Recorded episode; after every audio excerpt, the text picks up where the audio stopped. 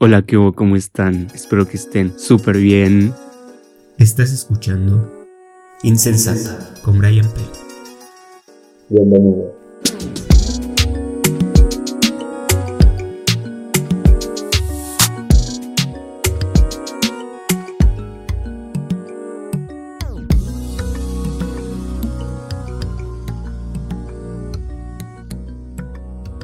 Oigan, estoy aquí.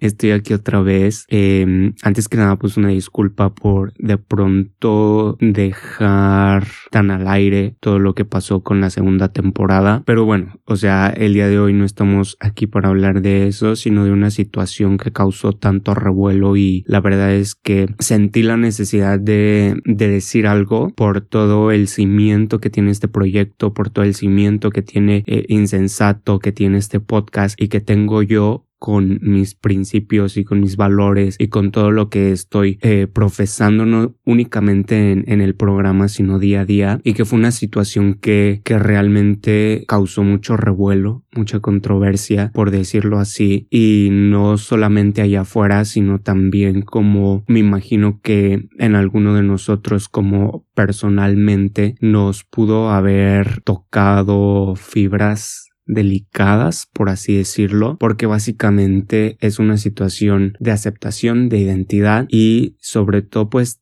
también de, de, lo difícil que es, es mostrarte frente a, a, a, todos, todas y todes como lo que eres, ¿no? Pero bueno, o sea, poniendo un poquito en contexto que creo que no es tan necesario porque ya lo imaginan con el texto, con el título del, del episodio, pues nos estamos refiriendo a este video que se hizo tan viral que, que también están bajando de muchas partes y que también mucha gente ha estado compartiendo en donde una persona con una identidad de género específica está pidiendo y llega al grado de exigir de forma desesperada que se usen los pronombres adecuados para, para ella, ¿no? Exige que se le llame compañere y esta persona pues necia que es como la contraparte insiste en usar un pronombre que no, que no corresponde, ¿no? Y aquí es algo muy importante y algo que he estado platicando mucho con, con algunas personas de mi círculo social y es precisamente que no todos estamos en un nivel o no todos estamos en el mismo nivel de conciencia y pues no todos sabemos qué es lo que ha cambiado, qué es lo que ha pasado, qué onda con, con el mundo actual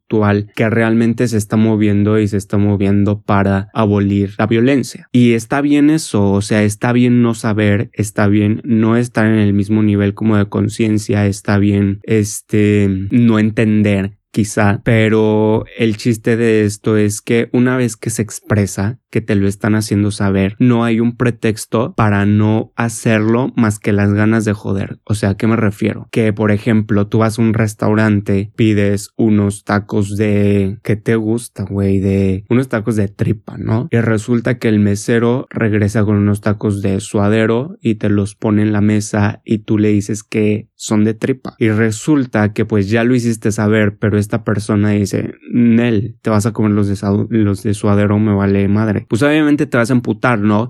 y allá está la gente diciendo que el gerente y que la chingada y todo eso es lo mismo. Está bien que a lo mejor no sepas, pero, pero si te están haciendo saber y te lo están pidiendo, pues no tienes como un pretexto, tienes que quizá preguntar a la persona directamente el por qué, preguntarte a ti mismo y, y pues hacerlo. Por ejemplo, leía mucho un post de que sigues llamando compañera o compañero y no compañere porque te suena más cómodo o no te sientes cómodo, pero o sea, no se trata de una situación de comodidad o incomodidad, sino una situación de irrespetar, ¿sabes? De querer como fomentar este bullicio de que a huevos se putar y todo eso. Y además si lo vemos y lo analizamos desde todos los contextos, desde una interseccionalidad, pues toda esta agresión vino desde la postura de un hombre y tenemos que admitir que como hombres somos los más ajenos a la identidad sexual, la identidad de género porque pensamos que la identidad sexual es coger, porque muchas veces ni siquiera como que nos informamos de todo lo que conlleva esto y, evidentemente pues viene desde esta posición digamos de poder de ser un hombre que seguramente es un hombre heterosexual que no entiende toda la, la, la diversidad del espectro sexual y además eh, de toda esta onda que es el lenguaje inclusivo, ¿no? Que se adopta pues precisamente para, para abrazar a todas las realidades que existen en este mundo. Y se minimiza mucho porque es algo emergente, es algo relativamente nuevo y lo platicaba junto con Santiago Salinas, que es un escritor, eh, en un episodio justo que hablamos del lenguaje inclusivo, que es algo emergente, es algo nuevo que chance la gente desconoce o no, no capta del todo, pero surgió precisamente para fomentar el respeto, para visibilizar, o sea, más allá de decir que, que se inventan 100 géneros y lo que quieras, es el fundamento del respeto. Y mucha gente se ofende justo por una letra o por las cosas eh, que se dicen y se sacan chistes y todo eso justo porque no se entiende, pero hay que entender algo. A la gente no le duele el vocabulario, a la gente no le duele la gramática, no le duele que las palabras estén intactas o no, sino que le duele la fuerza que está tomando la voz de los grupos oprimidos que antes no podían hacer notar su identidad de género, su identidad sexual como tal. O sea, ahí es que ponte a pensar, antes cuando en una clase ibas a poder pedir o exigir que te llamen compañeros sin ser reprimido, que de todas formas hay como un, un una especie de presión ahorita de acoso de bullying, pero está más abierto, ¿sabes? Esta persona pudo atreverse a decirlo sin recibir como un castigo, vamos a ponerlo entre comillas, ¿no? Y es muy complicado que no nos demos cuenta de todo lo que esto representa, de todo, no, no digo de la palabra del lenguaje inclusivo, sino de toda la situación que se suscitó y que pasa, o sea, pasa todos los días en muchos contextos y es muy grave que sea una cuestión de identidad.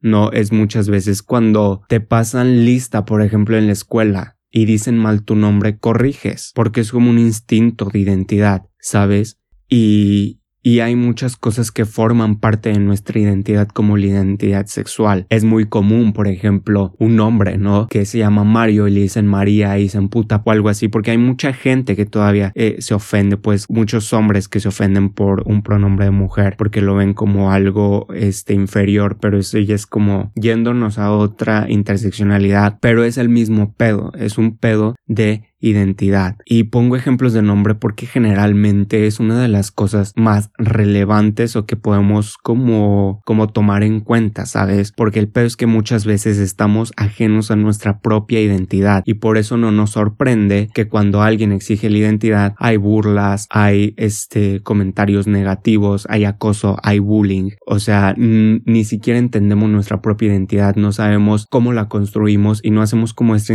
introspección, ¿sabes? Y claro ejemplo es cuando nos ofendemos cuando nos dicen indígenas o usamos términos propios de nuestra identidad como insultos nos sacamos de pedo por nuestras raíces y las vemos como, como, como atracciones, ¿no? Tal es el caso de que se vuelven atracciones las personas con rasgos eh, más indígenas, por así decirlo, porque desconocemos incluso nuestra propia identidad. Entonces, ¿cómo vamos a entender la identidad de los demás si no entendemos la propia? Y está cabrón porque al final todo esto se traduce, y lo vimos en esta situación, en bullying. O sea, en violencia, violencia que todos percibimos de distinta manera porque vivimos procesos diferentes. Y eso es algo muy importante. Tú no sabes si el bullying que sufro va a hacer que me suicide o que me valga madre. Y cómo lo vas a saber pues hasta que pase. Y por qué tenemos que hacer que pase eso, por qué tenemos que llevar como esta situación hasta el acoso que pueda terminar con una vida o que pueda causar muchos pedos mentales, muchas inseguridades. Hay que ponernos en introspección. Y es que muchos comentarios